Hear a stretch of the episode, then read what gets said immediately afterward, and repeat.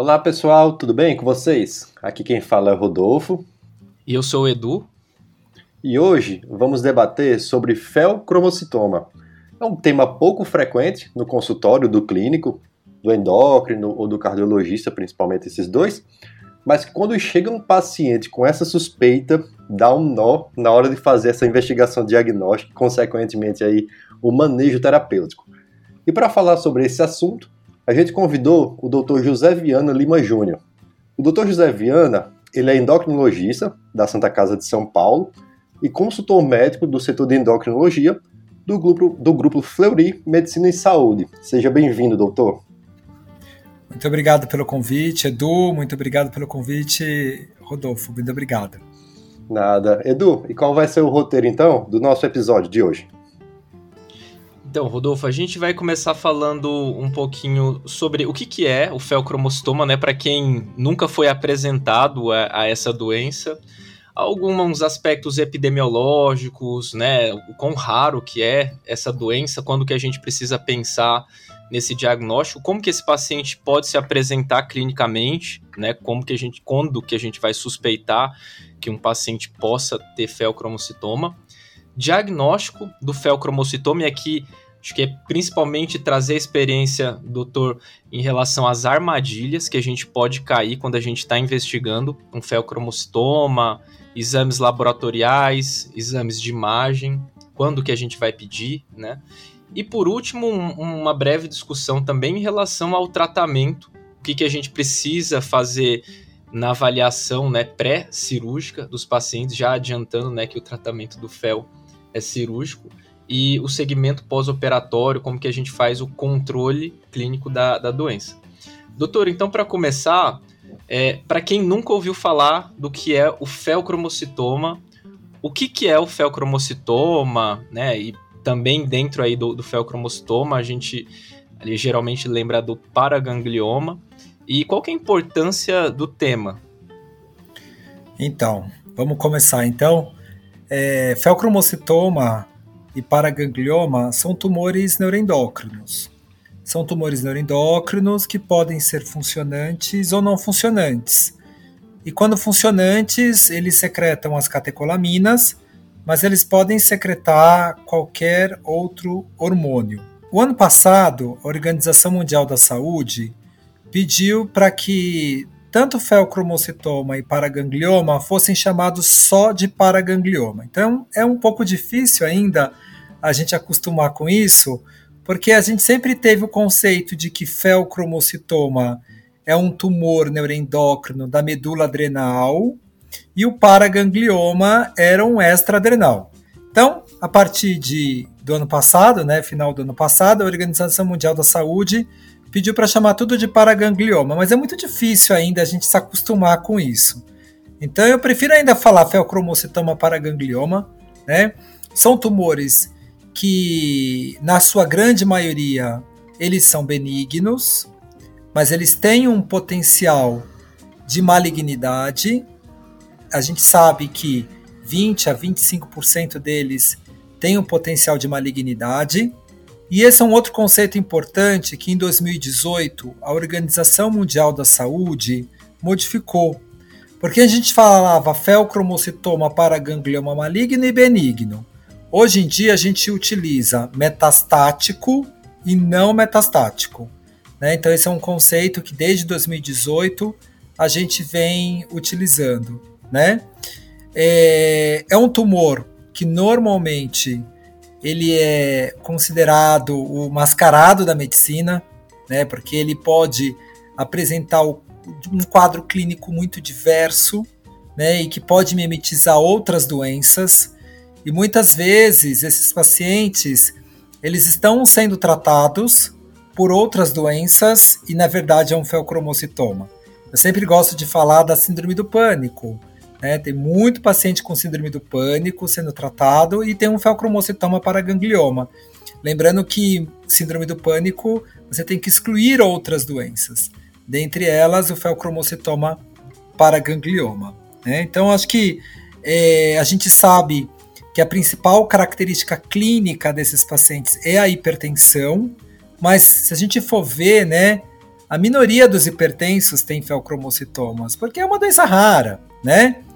A gente sabe também que é raro, mas a maior parte dos diagnósticos são feitos em necrópsias.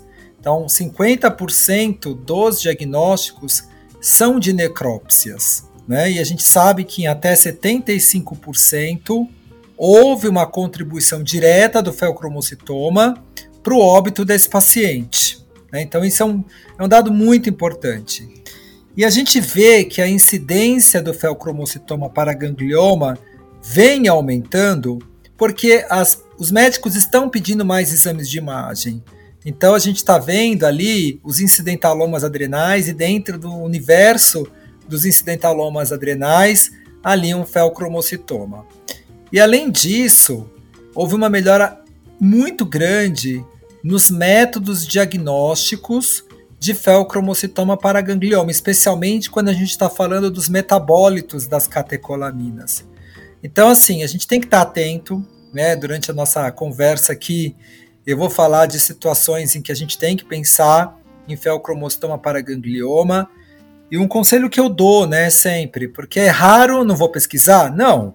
Você tem que pensar e se você pensou, corre atrás porque você pode fazer muita diferença na vida desse paciente. Doutor, e com relação a sexo, alguma preferência sexo masculino ou feminino e do ponto de vista de faixa etária também? Olha, não tem preferência por sexo, é igualmente homem e mulher.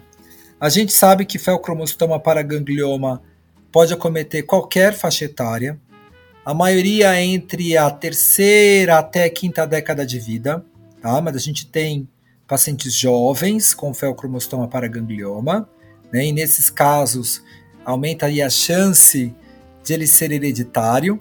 Isso é uma outra característica importante do feocromocitoma para ganglioma. A gente sabe que ele tem um determinismo genético muito grande. Então, assim, a gente sabe que 25 a 35% dos feocromocitomas têm um caráter hereditário. Se a gente pegar o paraganglioma, isso aumenta para mais de 50%. A gente sabe que o paraganglioma, se a gente comparar com qualquer outra neoplasia humana, a chance de encontrar uma variante germinativa é muito grande. Né? Então, quando a gente olha um feocromostoma paraganglioma, a gente tem que pensar também nesse determinismo genético. Perfeito, doutor. E a gente entendeu agora a, a importância né, do, do tema, o que, que é o feocromocitoma paraganglioma e como que esse paciente ele pode se apresentar clinicamente, doutor? O senhor já deu alguns, alguns spoilers, né? Hipertensão, é, paroxismos, né? Síndrome do pânico. Eu estava até vendo um estudo interessante, como o senhor falou, a síndrome do pânico ela é um diagnóstico de exclusão, né? Precisa excluir condições que levem à síndrome do pânico mas teve um estudo que aplicou os critérios de síndrome do pânico, com exceção né, de excluir outras doenças, em pacientes que tinham feocromocitoma e 40% deles preenchiam critério para síndrome do pânico, que é bem interessante porque muitas vezes esses pacientes eles são taxados né, com, como síndrome do pânico e a gente esquece de investigar outras coisas, que por mais raro que seja, como o senhor falou, é uma doença potencialmente grave, né? Às vezes esse paciente ele pode cair numa cirurgia aí da vida, num procedimento endoscópico, anestesia, fazer uma labilidade pressórica e acabar precisando de uma UTI, ter um, desfecho vascular, né? Então é uma doença potencialmente grave, por esse motivo a gente estuda e a gente né, precisa investigar. Mas o que, como que o paciente ele pode se apresentar e quando que a gente deve suspeitar dessa doença? Tá. Então, uma das principais características é a hipertensão arterial. Né? É, essa hipertensão arterial, ela na maior parte das vezes é uma hipertensão sustentada. É, a gente sabe que se você tem o paroxismo, como você mesmo falou, Edu, a gente tem um poder diagnóstico muito maior para diagnosticar um feocromostoma para ganglioma. Entretanto, o paroxismo está presente em 22 a 25% dos pacientes. E o paroxismo, para deixar bem claro para todos, é cefaleia, palpitação e sudorese. não há a obrigatoriedade de eu ter os três. Se eu tiver apenas um e o paciente tiver hipertensão, ele é um candidato fortíssimo a ser portador de um felcromocitoma paraganglioma. A gente também sabe que pacientes que são hipertensos, que estão de difícil controle, então eles estão tomando três classes de drogas antipertensivas, sendo um deles um diurético tiazídico em doses otimizadas, a gente tem que investigar uma causa de hipertensão secundária. Um outro ponto importante também são pacientes jovens. Então, aqueles indivíduos com menos de 30 anos de idade e que são hipertensos, ele pode ser um portador de felcromocitoma paraganglioma. Tem, alguma, tem algumas características da hipertensão. Se essa hipertensão vier acompanhada de hipotensão ortostática, a gente sabe que 40% dos pacientes com felcromocitoma paraganglioma eles têm hipotensão ortostática. E, e outros, outro, outro, o quadro clínico também ele pode se manifestar como, por exemplo, um infarto agudo do miocárdio. E muitas vezes esse paciente vai para um cateterismo cardíaco e é um cateterismo normal. Pode se manifestar com uma cardiomiopatia dilatada, né, uma síndrome que a gente chama de síndrome de Takotsubo, né, uma insuficiência cardíaca simpática, né, de forma aguda, pode ser uma manifestação de felcromocitoma.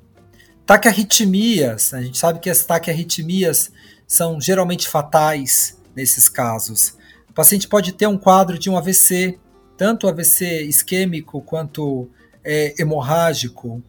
Ele também pode ter outras manifestações, né, endócrinas mesmo. Então, uma síndrome de Cushing é mais raro, né, mas o felcromocitoma ele pode produzir um ACTH e dar um quadro de síndrome de Cushing, ACTH ectópica, né? Uma hipercalcemia, tanto por secreção de PTH-RP, como pela concomitância de hiperparatiroidismo primário e, e felcromocitoma. E eu sempre peço atenção a algumas é, síndromes genéticas que já de cara você pode olhar e falar, não, peraí, né? Esse paciente pode ser um portador de felcromocitoma. Então, por exemplo, a neoplasia endócrina múltipla do tipo 2A e A2B, então a presença de um carcinoma medular da tiroide te obriga a investigar um felcromocitoma. Um hiperparaprimário, né, um hiperparatiroidismo primário, presença de alguns outros tumores, como giste, né, tumor pituitário, neuromas de língua. Você tem outras síndromes relacionadas, síndrome de von Hippel-Lindau, a síndrome do paraganglioma familiar, a neurofibromatose. Então, são síndromes genéticas que a gente pode, já no exame físico, na inspeção, você vê, nossa, peraí, ele pode ser um portador de felcromocitoma paraganglioma. Alguns pontos importantes também é perda de peso, né? Então, aquele paciente que está perdendo peso e é hipertenso, atenção, tá? E o cuidado que alguns, né, 10 a 15% aí, pode se manifestar assintomáticos.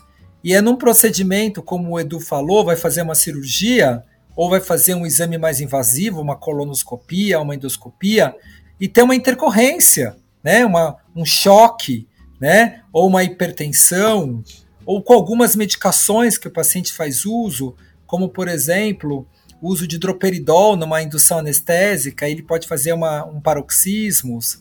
Então, são algumas coisas que. algumas situações em que você tem que investigar.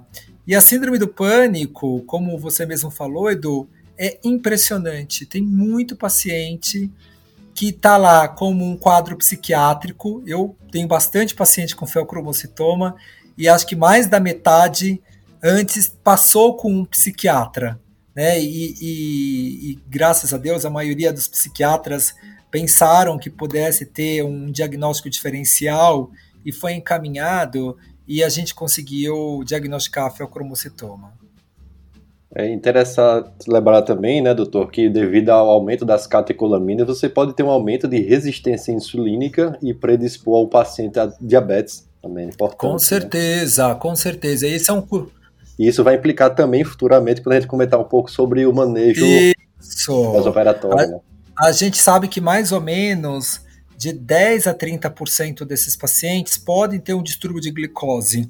Né? Então, eles podem ser um pré-diabetes, podem ser portador de diabetes, e como você mesmo falou, no pós-operatório, é uma preocupação que a gente tem a hipoglicemia, né? Porque o aumento da catecolamina vai fazer com que haja ali um aumento da gliconeogênese hepática e também vai diminuir a liberação dos grânulos de insulina. Então ele acaba tendo o quê? Hiperglicemia. E no pós-operatório a gente vai conversar, é um cuidado que a gente tem, porque todos aqueles grânulos de insulina que ficaram estocados vão ser liberados e eu vou diminuir a gliconeogênese hepática e vai fazer hipoglicemia nas primeiras 48 horas de pós-operatório. Perfeito. Doutor, uma dúvida. Existe alguma correlação entre volume tumoral e produção de catecolaminas? Existe. Existe. A gente sabe, né, que quanto maior o tumor, né, a gente, dependendo do, do método diagnóstico que você escolher para fazer a sua investigação, às vezes você não encontra no sangue o resultado alterado e vai encontrar na urina e vice-versa, né? Apesar que a gente tem um exame hoje que é considerado padrão ouro, né? Que mesmo os tumores mais quiescentes, eles são capazes de produzir, que são as metanefrinas plasmáticas, né? Que a gente vai falar também, né? O Edu colocou aí na agenda, mas tem diferença sim o tamanho e a produção tumoral, né, e até mesmo um quadro clínico. Lembrar que felcromocitoma para ganglioma pode ter secreções episódicas, então dependendo da, do exame que você escolher para você fazer o seu diagnóstico, você pode ter exames normais. Então isso é, tem, que, temos que ter muito cuidado. Perfeito, doutor. Então, aproveitando que a gente já começou essa discussão sobre diagnóstico, né? É, o senhor já comentou então que o padrão ouro é a dosagem das metanefrinas plasmáticas. Que outras opções que a gente tem de, de avaliação diagnóstica? E, e seguindo, né? Uma vez que a gente fez o diagnóstico químico, né? O diagnóstico, desculpa, bioquímico, como que a gente prosseguiria no exame de imagem, o que, que a gente precisa ficar atento de armadilhas, tanto na parte dos exames laboratoriais quanto no exame de imagem. Então, como é, a metanefrina plasmática hoje em dia é o exame considerado padrão ouro. Então, no passado, né, então, como que era feito o diagnóstico? Você tentava fazer combinações de exames. Então, muito se utilizou o ácido vanilmandélico, Hoje em dia a gente não faz ácido vanilmandélico. 41% de falso negativo. Então ele é um péssimo exame para diagnóstico de feocromocitoma para ganglioma. Então começou-se a pensar em associações. Então, no passado, associava-se metanefrinas urinárias, associavam-se metanefrinas urinárias com catecolaminas plasmáticas metanefrinas urinárias com catecolaminas urinárias. E desde 2010 a gente vem falando de metanefrina plasmática. Hoje em dia a metanefrina plasmática é um exame altamente sensível e específico. Uma metanefrina plasmática negativa praticamente exclui um felcromocitoma para ganglioma, e aqui eu chamo a atenção de funcionante, porque a gente pode ter feocromocitoma para ganglioma não funcionante. Então, eu estou falando aqui para o diagnóstico hormonal dos funcionantes. Então, metanefrina plasmática é um exame extremamente sensível, extremamente específico. A metanefrina urinária de 24 horas também é um exame muito sensível. Então, se eu não tenho metanefrina plasmática, eu posso fazer a dosagem da metanefrina urinária de 24 horas. O que, que a gente não faz mais? Catecolamina plasmática, nós não fazemos mais, porque existem várias situações clínicas que podem aumentar as catecolaminas plasmáticas e não necessariamente é um felcromocitoma. Então, porfiria, tirotoxicose, hipoglicemia, um infarto agudo do miocárdio, fora diversas medicações que podem atrapalhar nas dosagens das catecolaminas plasmáticas. Fora que o ensaio da catecolamina plasmática é um ensaio bem complicado. Então, catecolamina plasmática, assim como o ácido vanilmandélico, nós não fazemos mais. Catecolamina urinária, ele é um exame ok, você até poderia fazer, tá? Mas se você tiver a oportunidade de fazer uma metanefrina urinária ou plasmática, é superior. Um outro exame que ajuda bastante é a cromogranina A. Então, a cromogranina A é um glicopeptídeo que ele é co-secretado e co-liberado junto com as catecolaminas.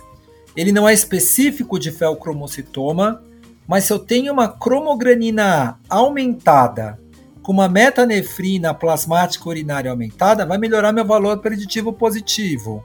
Então ele é um exame que é muito interessante a gente dosar na avaliação dos pacientes com felcromocitoma para ganglioma. E ele também serve como um marcador tumoral desses, desses pacientes, principalmente quando a gente está pensando nos quadros metastáticos, em que eu vou propor um tratamento e eu preciso ter um marcador bioquímico para eu saber se meu tratamento está dando certo ou não. Com relação às armadilhas, né, sempre pergunta as medicações, né? Então vamos lá para a metanefrina plasmática. Tem algo que é de extrema importância: a fase pré-analítica desse exame. Então, como coletar a metanefrina plasmática? Não adianta o paciente chegar lá no laboratório, sentar na cadeira, funcionar e ir embora. Não é assim que coleta vai ter, vai provavelmente esse exame virar alterado. Então o paciente ele vai chegar, ele vai deitar, vai ser puncionado, vai ficar com o acesso salinizado, paciente deitado por 30 minutos em repouso e depois desses 30 minutos que a gente faz a coleta da metanefrina plasmática. Então com isso eu, tiro da jogada o estresse da punção, tá? Medicações podem atrapalhar? Podem. Antidepressivos tricíclicos, inibidores da MAL, inibidores da recaptação de serotonina, podem atrapalhar?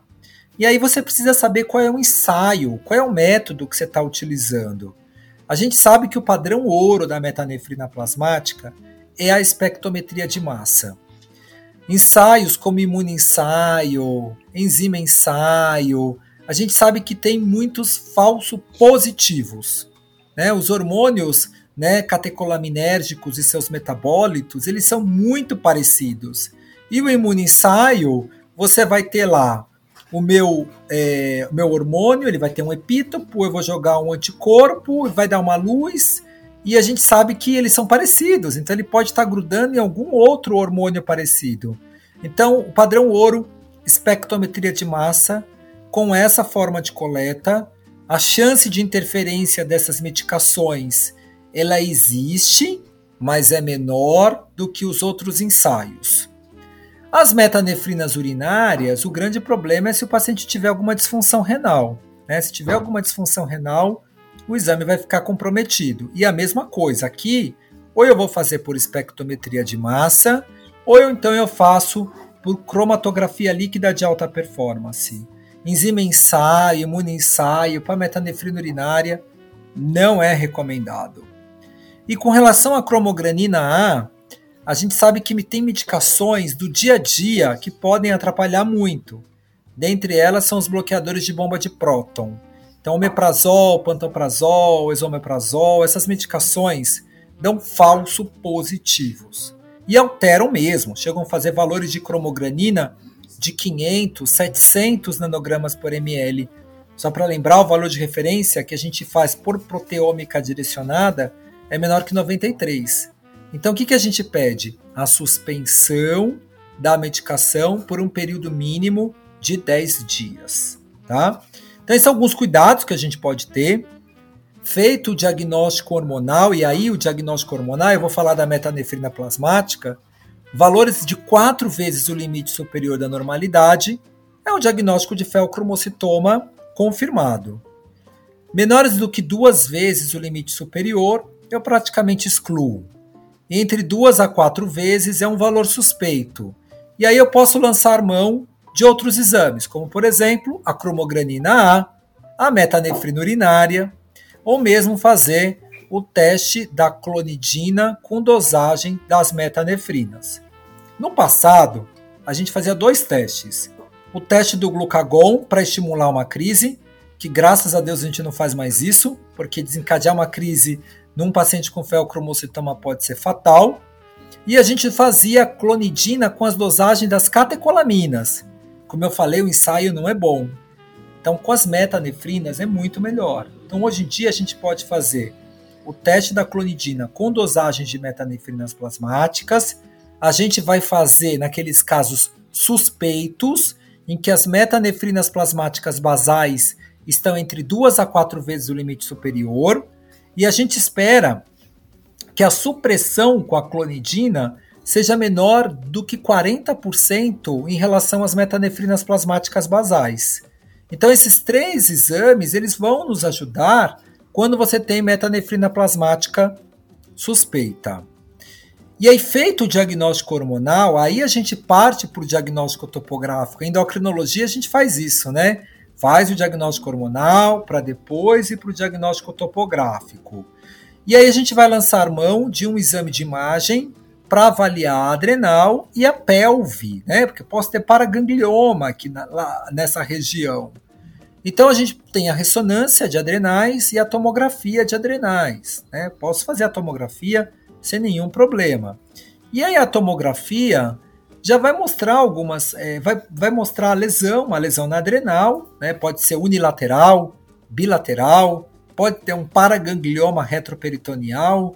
E nas adrenais, as características são que você vai ter um valor de atenuação na fase pré-contraste maior que 10 unidades Hounsfield, e depois que você injeta o contraste, o washout é menor que 60%. Então aí o felcromocitoma ele entra como uma lesão indeterminada. Essa lesão indeterminada pode ser um adenoma pobre em lipídio, pode ser um carcinoma adrenal, pode ser uma metástase. Tá? Então a tomografia vai nos direcionar nesse sentido. A ressonância é bem interessante nos casos crianças, gestantes e aqueles que têm variantes patogênicas germinativas. Os casos genéticos, não convém você ficar irradiando. Né? A, a, irradiação pode proliferar mais. Né? Então, nesses casos, seria mais interessante fazer a ressonância. E na ressonância, o que, que a gente vê? Né, que sempre cai né, em prova de residência, aquele sinal da lâmpada, o hipersinal na sequência T2. Ai, se todos os felcromocitomas fossem assim, seria maravilhoso. Pena que não são todos que têm esse hipersinal na sequência T2, mostrando a vascularização do tumor, né? E na sequência fora de fase, não há perda de sinal, mostrando o quê? Que não tem gordura, né? Tanto é que é, no passado, né, quando a gente tinha um incidentaloma adrenal, a gente investigava felcromocitoma para todos. Desde 2017, a gente sabe uma coisa que a gente já via na prática, que aquela lesão típica de adenoma, a gente não tem que investigar felcromocitoma, tá? Então, essas são as características da, da imagem, né, da ressonância, da tomografia. Ultrassom a gente não utiliza, tá? Ultrassom para adrenal em adulto, em criança até tem algum valor, mas em adulto não. E eu posso também fazer exames de medicina nuclear. Né? Então a gente tem a cintilografia com meta-iodo benzilguanidina. A, a, a guanidina é um análogo da noradrenalina. Ele é marcado com iodo 131 ou 123. Ele é um exame bem interessante para felcromocitoma adrenal. Para ganglioma, ele não é um exame tão bom. Para ganglioma, hoje em dia, a gente prefere fazer o PET-CT com galho 68 dotatato. A gente sabe que os, os paragangliomas eles expressam é, somatostatina. Então, o dotatato ele é um análogo da somatostatina, ele é marcado com galho, e eu faço um PET-CT nesse paciente. Quando que eu vou fazer esses exames? Quando eu tenho dúvidas diagnósticas topográficas, quando eu acredito que existam mais focos de felcromocitoma paraganglioma, porque eu posso ter um felcromocitoma da adrenal e está repleto de paraganglioma, né? quando eu tenho suspeita de um, um paciente que tem um alto potencial de ser metastático. Então, isso é um dado importante. Quando que a gente vai pensar que pode ser metastático? Uma lesão grande, uma lesão maior que 6, 8 centímetros. Predomina a produção de dopamina, e, ou então do seu metabólito, que é a 3-metoxitiramina. Você vai ver ali um comportamento mais agressivo, você já pode ter uma metástase hepática, uma metástase linfonodal, uma infiltração de veia cava. Né? Então é interessante você, nesses casos, fazer a pesquisa com MBG ou com galho dota, né? Se eu tiver uma variante germinativa, então tiver uma, uma, uma, uma variante patogênica no gene da succinato desidrogenase do tipo B, por exemplo, eu posso ter focos vários para gangliomas. Então é um exame bem interessante. O PET-CT com FDG ele é interessante para os paragangliomas feocromocitomas metastáticos mais agressivos. E cada vez mais vem se discutindo isso. Se há agressividade, eu posso ter clones diferentes de metástases. Então, muitos fazem um galho DOTA e um FDG. Né? Isso acaba encarecendo, mas seria bem interessante, até mesmo para você ver qual seria a melhor terapia para esse paciente. Então, assim, eu acho que, resumindo, é, ressonância, tomo, MBG, o galho DOTA e o FDG.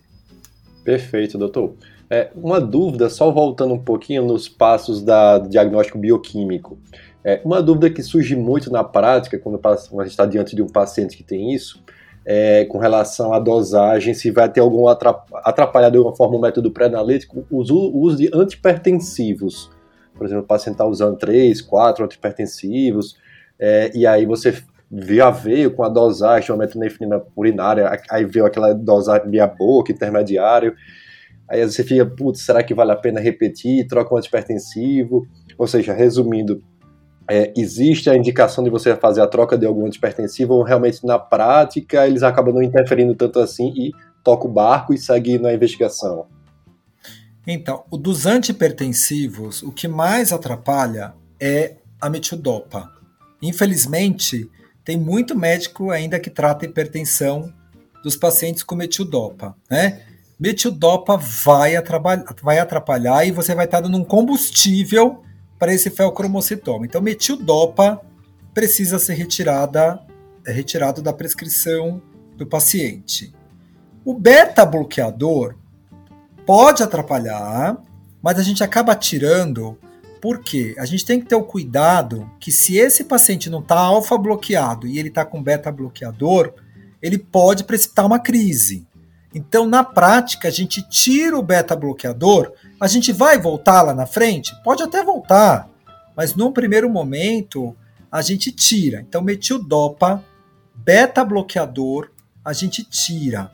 Agora, os outros antipertensivos, bloqueador de canal de cálcio, inibidor da ECA, os bloqueadores dos receptores de angiotensina, a gente acaba deixando. Né? Na verdade, quando esse paciente chega para a gente, a primeira coisa que a gente faz é colocar um bloqueador alfa, que é a droga de primeira linha para o tratamento dos pacientes com feocromocitoma para ganglioma que na, hoje em dia a gente vem utilizando muito a doxazosina. Né? No passado a gente usou muito prazosine, só que a gente não tem mais prazosine. Então hoje em dia a gente dá a doxazosina. Então eu considero que essas duas medicações, essas duas classes, metildopa e o, e o beta-bloqueador, sempre retirar no início da investigação e já de cara colocar um bloqueador alfa, no caso a doxazosina, porque você vai estar tá ainda prepar, já preparando esse paciente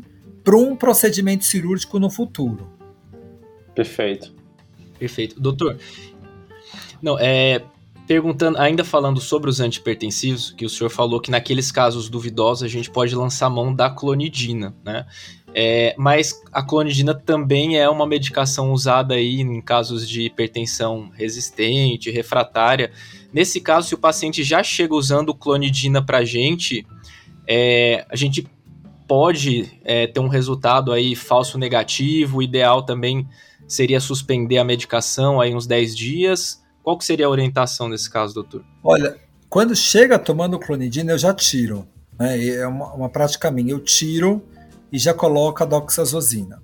Né? E aí a gente espera pelo menos uns 10, 14 dias, porque a gente sabe que pode vir mais baixo. Né? É, e aí acaba colocando a doxazosina porque é a droga de primeira linha, né? Então a clonidina a gente acabaria retirando e lá na frente, se for fazer um teste, não vai ter clonidina para atrapalhar a nossa vida. Mas você sabe, Edu, que a, eu não recebo tantos casos de pacientes com clonidina, né?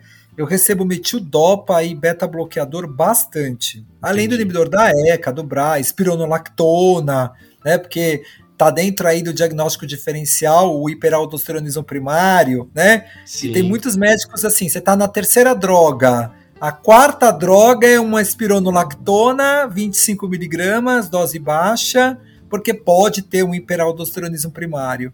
Então, eu acabo não pegando muito clonidina, mas quando isso acontece, Edu, eu peço, eu troco. Na verdade, eu vou, vou colocando a doxazosina, a clonidina cai fora, e aí eu reavalio depois, se precisar, com o teste da clonidina. Mas lembrando que com metanefrina plasmática, a gente consegue pegar a grande maioria dos pacientes. Entendi. Certo, doutor, e é ainda só tem mais uma aqui, mais duas, na verdade, ainda sobre o diagnóstico. É, uma dúvida que, que, eu, que a gente também fica é com relação à alimentação, né? A gente já leu aí na literatura sobre os alimentos que contêm tirosina também, porque esses alimentos eles podem ser metabolizados em tiramina lá, no, lá pelas bactérias intestinais e essa tiramina aí ela pode ser absorvida e poderia dar um falso positivo aí pensando é, que isso daí seria incorporado aí na produção de catecoaminas. Existe essa interferência também na dosagem das metanefrinas plasmáticas, urinárias. Existe, assim, digo, uma dieta para o paciente fazer nos dias antes da coleta do exame, tipo, restringir vinhos, queijos, esses alimentos que são mais ricos é, né, em tirosina ou não? Atualmente os ensaios já conseguem, assim, é, diferenciar bem essa questão. Então, Edu, tudo depende qual ensaio que você está utilizando. Eu estou acostumado a trabalhar com espectrometria de massa, né? então a alimentação não vai interferir. Tanto é que não é um cuidado que a gente tem, tirar abacaxi, não tomar café, banana, né? Esse é um cuidado que, por espectrometria de massa, a gente não precisa, tá? A mesma coisa na cromatografia líquida de alta performance para as metanefrinas urinárias. Então, dieta, nos ensaios que eu estou acostumado a trabalhar, que é HPLC e a espectrometria de massa, nós não precisamos ter essa dieta. Isso a gente fazia muito para catecolamina plasmática. Olha como era complicada a catecolamina plasmática a gente orientava mesmo uma dieta que tinha que fazer por 10 a 14 dias antes de fazer coleta de catecolamina plasmática, tá? Agora, só tem que tomar cuidado com o ensaio que você tem, né? Eu não recomendo fazer as dosagens de metanefrinas por imunoensaios. Esses ensaios podem vir positivos, né? Eles já podem vir positivos por outros motivos e com alimentação mais ainda. Mas eu não recomendo que as dosagens de metanefrinas sejam realizadas por é, imunoensaio, né, ou enzima ensaio, nenhum desses tipos de ensaios, porque a gente sabe que pode atrapalhar, Edu. Perfeito, doutor. E uma última dúvida com relação ao diagnóstico. Num dos cenários que, que a gente pode pensar na, na possibilidade diagnóstica do felcromostoma paraganglioma é num contexto de pronto-socorro, diante de um quadro, por exemplo, de uma emergência hipertensiva, né? Nesse caso, doutor, porque geralmente a gente acaba pensando mais no ambulatório, consultório, um ambiente mais tranquilo, né? O paciente vai lá, vai coletar o exame, vai ter todo o preparo, tudo. Nesse cenário, assim, que o paciente chega, emergência hipertensiva, às vezes está com uma cefaleia, um pico pressórico lá pela PA de 240 por 140, valeria a pena a gente fazer uma dosagem de metanefrinas plasmáticas se a gente tivesse exame disponível? Ou teria muito interferente, aí poderia ter muito fator influenciando, por exemplo, um falso positivo. O senhor acha que teria validade nesse caso? Eu acho que sim, Excelente pergunta, Edu, porque assim, na situação do crítico ali, do estresse, eu posso sim fazer uma coleta de metanefrina plasmática e também eu posso fazer uma coleta de metanefrina urinária amostra isolada. Então eu posso, aí a amostra isolada é bem interessante da urina, tanto no momento da crise, como até uma hora após a crise. Porque se eu tiver do exames normais e o paciente estiver nessa crise, eu excluí feocromocitoma para ganglioma funcionante, tá? Agora, nessas situações, se vier muito elevado, até se prova o contrário, ele é portador de feocromocitoma para ganglioma funcionante. Então é muito importante. Agora, o grande problema é você ter isso na emergência. Dependendo de onde você estiver, você não tem. Mas se você está num lugar que você tem essa possibilidade de fazer essas dosagens e, e lá tá lá o paciente, faça. Né? Você tem que pensar. O problema é você uhum. pensar que esse paciente pode ter um feocromocitoma para ganglioma. E que esse é o grande problema. Muitas vezes os, os médicos não pensam, né? Mas seria uma excelente oportunidade. Duas vezes tem pacientes que vêm com os exames normais, né? Aqueles que não conseguem fazer metanefrina plasmática e que fazem uma crise. Eu deixo uma cartinha com esse paciente, ó, vai lá no pronto socorro e coleta uma metanefrina urinária amostra isolada. Então já tive diagnósticos de feocromocitoma, sim durante Entendi. uma crise com uma metanefrina urinária amostra isolada. Perfeito. Excelente, doutor. Muito bom. Não, então, é uma dúvida bem interessante essa aí. Eu ia fazer essa pergunta também.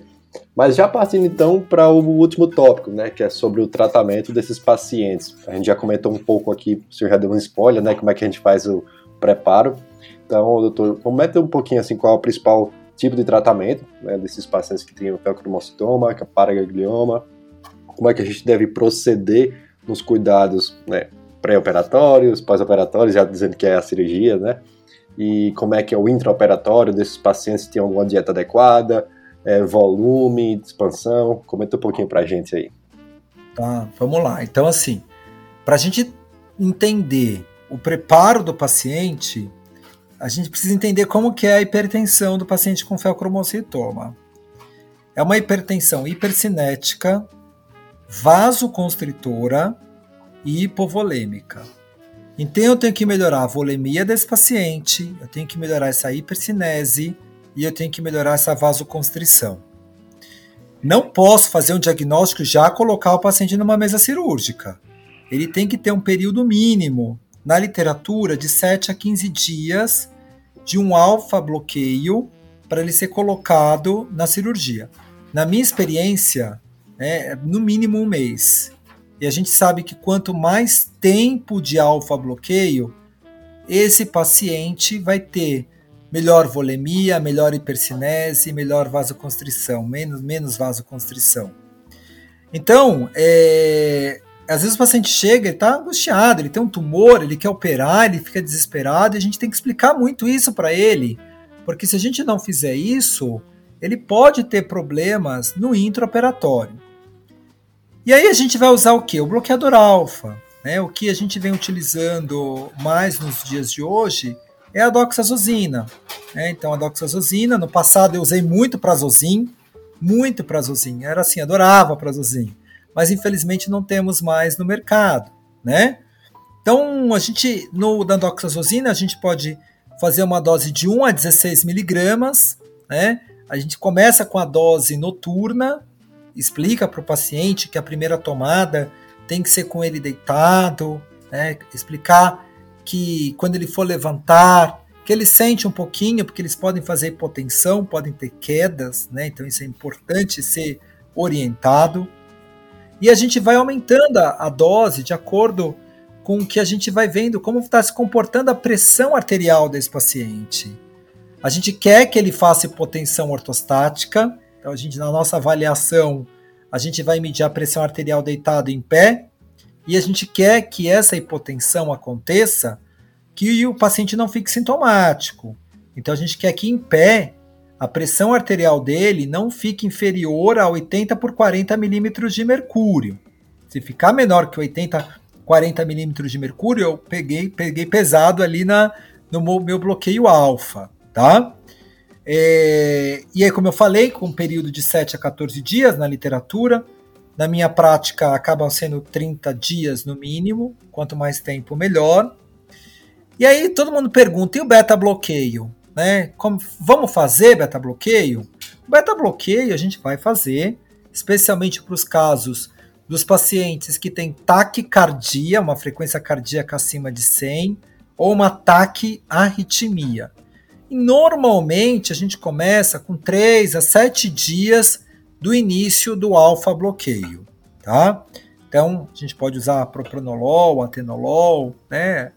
É, posso usar qualquer beta-bloqueador. É, uma medicação que ajuda bastante é um bloqueador de canal de cálcio, que é, a gente na prática acaba usando bastante, a anlodipina. A dose máxima que a gente pode chegar é 10 miligramas, associar. Os inibidores da ECA, a gente também pode ajudar ali, junto com o meu bloqueador alfa, eu posso colocar inibidor da ECA. É, a gente sabe que, na maior parte das vezes, os pacientes com feocromostoma paraganglioma com 8 a 12 miligramas de doxazosina, você consegue compensar a grande maioria. Existe também medicações como os inibidores da tirosina hidroxilase, que a gente não tem aqui no Brasil. Eu já tive a oportunidade de fazer em alguns pacientes, mas eles tiveram que adquirir fora do país, né? E essa medicação inibe a tirosina hidroxilase e, consequentemente, vai diminuir a produção é, das catecolaminas, tá? E aí você vai colocar esse paciente na mesa, né, cirúrgica. Eu tenho que ter um bom cirurgião. O cirurgião que faça cirurgia por videolaparoscopia, a maioria vai por videolaparoscopia, é, feocromocitomas para gangliomas acima de 7 centímetros acabam indo para a via aberta, ou quando há uma suspeita de metástase, a gente também vai para a via aberta. Mas além do cirurgião, eu tenho que ter um ótimo anestesista. O anestesista é ele que vai segurar a cirurgia. Por quê?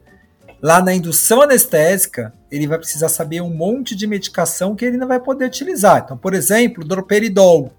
Droperidol é uma medicação que a anestesista gosta muito, mas é uma das drogas que mais desencadeia crise adrenérgica. Ele não vai poder usar droperidol. Fentanil, ele tem que ser muito cuidadoso, né? Porque ele pode precipitar uma crise. Então, já na indução anestésica, ele já vai ter que ter ligado ali uma bomba de nitro para o ciato e uma bomba de noradrenalina.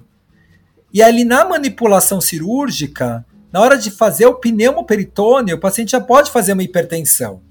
Aí você falou, opa, vamos agora nitro, agora nora, né? Volume. Volume é de extrema importância, porque a gente sabe que, por mais que a gente tenha melhorado a, a volemia desse paciente, fazendo up regulation nos receptores adrenérgicos, ele vai precisar de volume, né? E na hora que liga o vaso, o que, que vai acontecer? Uma hipotensão. Né? E aí é uma coisa que eu aprendi muito na prática. Eu tenho mais medo da hipotensão do pós-operatório do que a hipertensão do intraoperatório. E aí eu vou ver se o meu preparo alfa-adrenérgico foi o suficiente para expressar a maior quantidade possível de receptores adrenérgicos e naquele pós-operatório eu ver que está dando certo porque eu vou dar volume, ele vai responder com PA. Eu vou dar noradrenalina, eu não vou precisar doses absurdas de noradrenalina. Então, gente, o anestesista, é, nada, nenhuma cirurgia vai acontecer sem um bom anestesista. Então, eu considero ele uma das figuras chaves no tratamento cirúrgico ali do feocromostoma para ganglioma. E esse pós-operatório, obrigatoriamente, tem que ser unidade de terapia intensiva. Ah, vai para a enfermaria. Não faça isso. Não faça isso. Nem que fique algumas horas. Na prática, o que, que eu vejo? Os pacientes que fizeram esse alfa-bloqueio de forma adequada, eles ficam menos de 24 horas na UTI. Eles precisam ter uma monitorização, eles podem fazer taquiarritmias, né? Já tive casos que fizeram bradiarritmias, que precisou passar o um marca-passo durante a cirurgia, né? Então é importante ter a UTI. E é importante, como a gente já falou, a monitorização da glicose. A monitorização da glicose, porque eles vão fazer hipoglicemia. Então, acaba monitorando com glicemias, a gente pode deixar um soro glicosado nas 48 horas e, assim que possível, alimentar o, o, o paciente.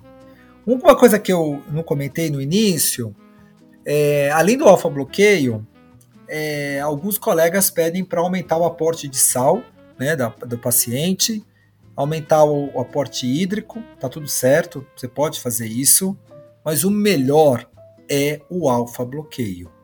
O alfa-bloqueio você vai estar tá preparando o vaso desse paciente.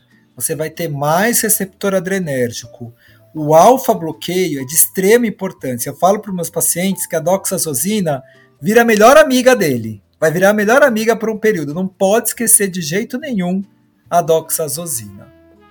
E aí, esse paciente vai ter alta né, do, do, do hospital e com duas semanas a gente faz a dosagem das metanefrinas. A gente não faz a dosagem de metanefrinas antes desse período, porque a gente sabe que ainda pode vir aumentado. Então a gente espera pelo menos um período de duas semanas para repetir as metanefrinas para ver se houve queda ou não do hormônio.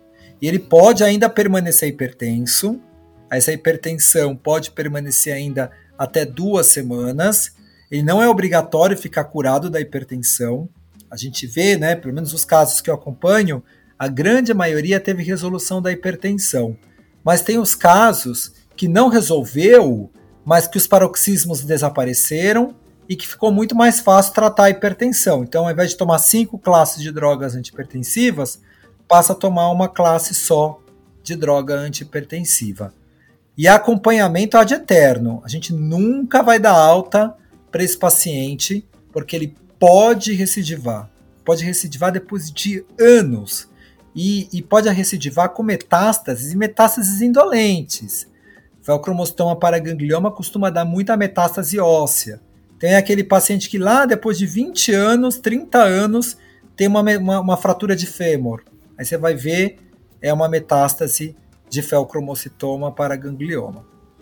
Perfeito, doutor. Perfeito. Uma dúvida com relação ainda ao preparo e o alfa-bloqueio, é, que já surgiu essa dúvida, inclusive, com outros colegas, é quando suspender no momento antes da cirurgia, esse alfa bloqueio no dia da cirurgia ou na noite anterior? Como é que a gente faz isso? Perfeito. Excelente pergunta, né? Eu sempre falo para os meus residentes, né? Primeiro de tudo, conversa com o cirurgião que hora será a cirurgia, né? Por quê? A gente tem que suspender a medicação, a doxazosina, 8 a 12 horas antes da cirurgia, porque se eu mantiver a doxazosina, esse paciente no pós-operatório, ele fará é, hipotensão. E se eu mantiver a doxazosina, pode perpetuar essa hipotensão. Então a gente suspende de 8 a 12 horas antes. É, é super importante essa conversa com o cirurgião, com o anestesista, para a gente saber exatamente a, o horário da cirurgia para suspender a medicação. Tá? Isso é um, um, cuidado. As outras medicações, elodipina, inibidor da ECA, isso a gente acaba não suspendendo a gente acaba suspendendo mais a, a, a doxazosina. Perfeito. Doutor, e outra dúvida. É, uma vez que a gente já confirmou o diagnóstico de feocromostoma para ganglioma, como o senhor falou, a, a prevalência de mutações germinativas, de alterações genéticas aí, ela é consideravelmente alta. Nesse caso, valeria a pena a gente pesquisar, é, fazer um painel gênico para FEL, para ganglioma, para todos os pacientes? Ou a gente seleciona melhor esses pacientes? Você sabe que isso é bem interessante, essa sua pergunta, Edu, porque se a gente for ver, todos mereceriam fazer uma pesquisa genética. No passado, como que a gente fazia?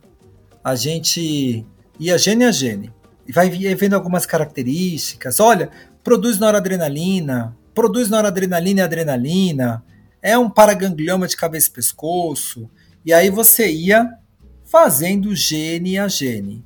Hoje em dia, a gente sabe que a gente tem o sequenciamento de próxima geração. Então, o melhor é colocar num painel.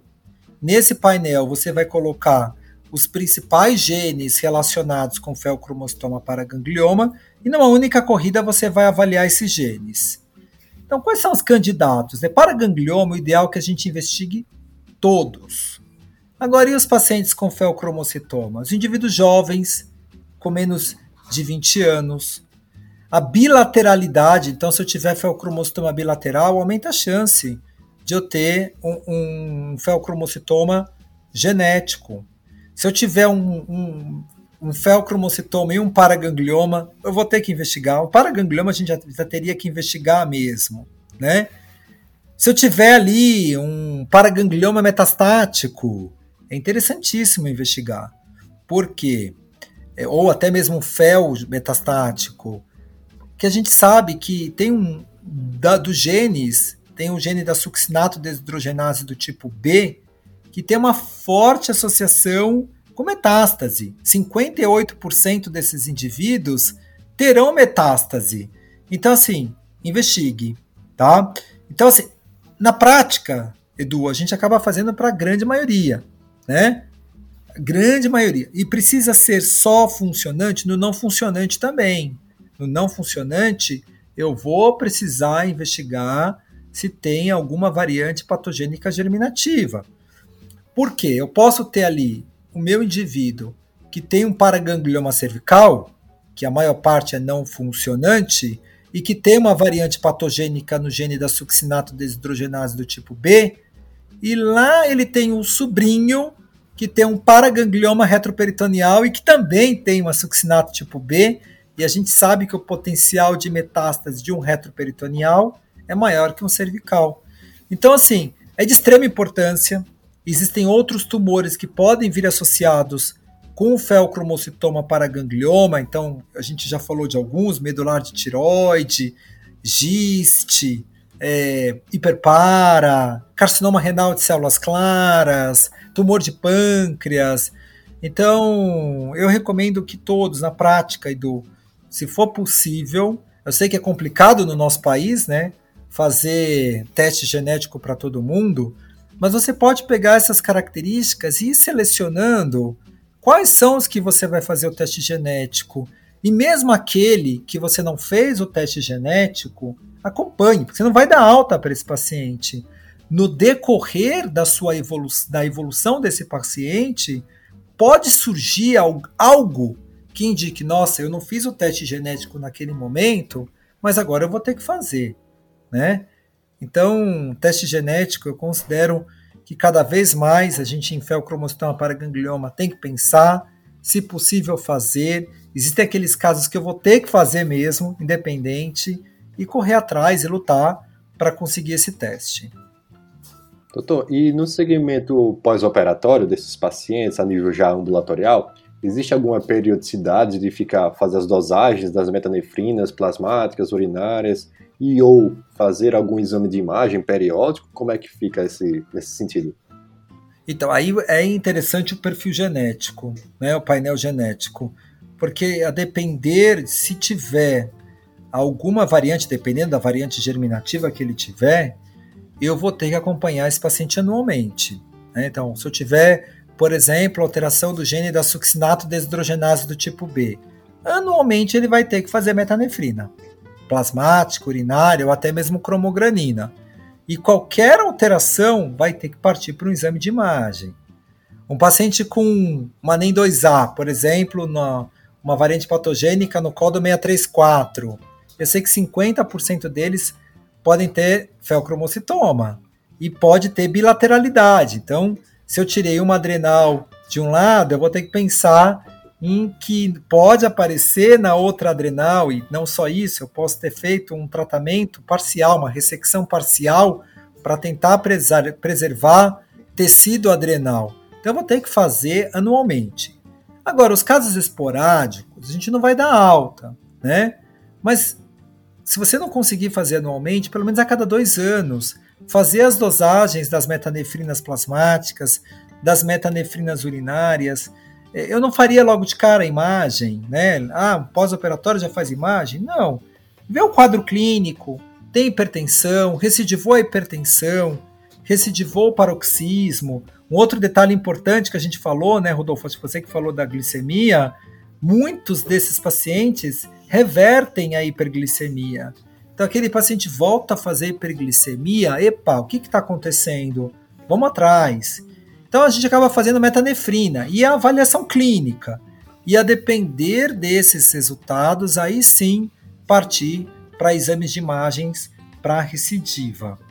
Perfeito, doutor. E uma última pergunta, só para a gente encerrar aqui. É uma dúvida mesmo que eu, que eu já me deparei em, com alguns pacientes. É uma situação frequente que a gente, que a gente né, se depara aí com uma investigação, né, faz uma avaliação quanto ao felcromostoma, é naqueles incidentalomas adrenais pobres em gordura, né, com uma densidade aí maior do que 10. Nesses casos, doutor, por exemplo, a gente tá lá com, com um, um nódulo na adrenal, é um nódulo significativo, uma densidade alta, a gente pensou na possibilidade de ser, por exemplo, um carcinoma, metástase, mas também existe aquela possibilidade de ser um fel ali, e a gente pede a metanefrina, metanefrina normal.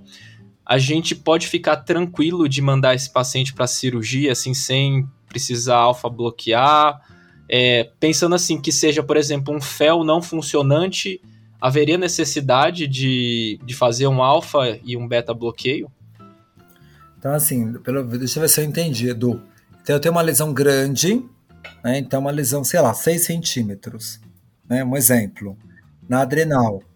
É, a gente sabe que a nossa hipótese maior aí é de um carcinoma primário de adrenal.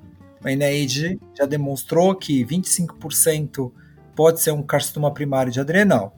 E aí é mandatório eu excluir felcromocitoma. Mas não tem hipertensão, não tem paroxismo, tá tudo certo. Pode ser um felcromocitoma e você ter uma surpresa lá na indução anestésica. Então é mandatório a dosagem de uma metanefrina, ou urinária ou plasmática.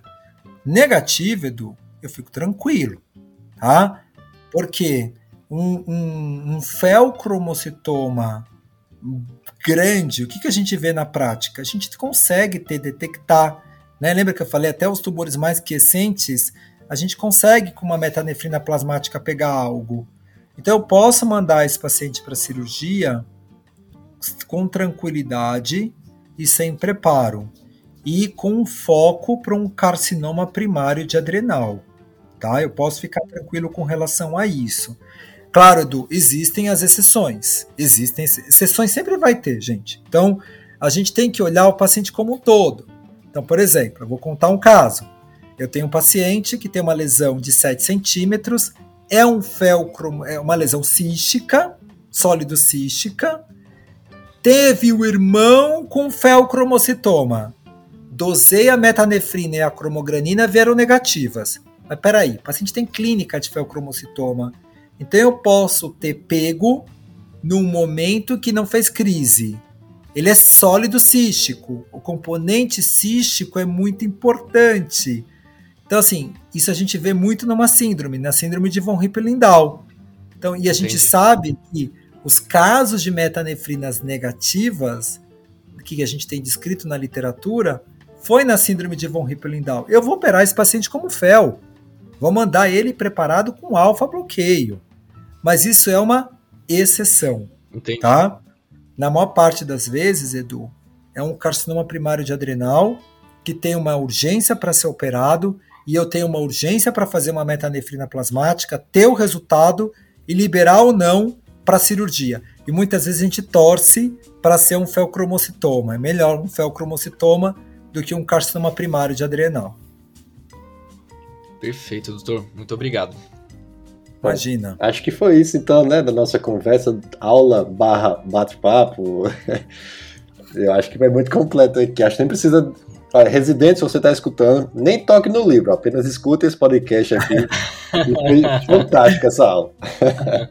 obrigado, gente. Obrigado. Muito obrigado, doutor, pela participação aqui no nosso podcast, tá? Eu que agradeço, ó, agradeço Edu, a você, Rodolfo, obrigado mesmo pelo convite. Fiquei muito feliz de estar aqui com vocês, viu? Nada. A gente que agradece, viu? Muito, muito obrigado mesmo. É, foi muito legal a discussão. Eu tenho certeza absoluta que, assim, quem estiver ouvindo esse episódio vai aprender muita coisa. A gente tirou muitas dúvidas nossas do dia a dia também, né, Rodolfo? Que são também dúvidas de muitos residentes, muitos endocrinologistas, né? Egressos aí que a gente FEL é sempre um desafio, né? Desafio diagnóstico, desafio preparar esse paciente, desafio operar. Então, é muito bom a gente discutir com quem tem muita experiência também no assunto, né? Tá ótimo, Edu. Obrigado, viu? Uma coisa que eu recomendo, felcromocitoma tem que estar num time multidisciplinar, viu? Então, a gente pensa, ah, é só um endócrino? Não, tem um cirurgião, tem um anestesista, gente, o anestesista, eu já falei aqui super bem, eu continuo falando, é, a, é, a, é o elemento mais importante para a gente poder operar esse paciente. Com certeza. Beleza, pessoal. Espero que vocês tenham gostado e até a próxima. Um abraço, valeu. Tchau, tchau. Abraço, tchau, tchau.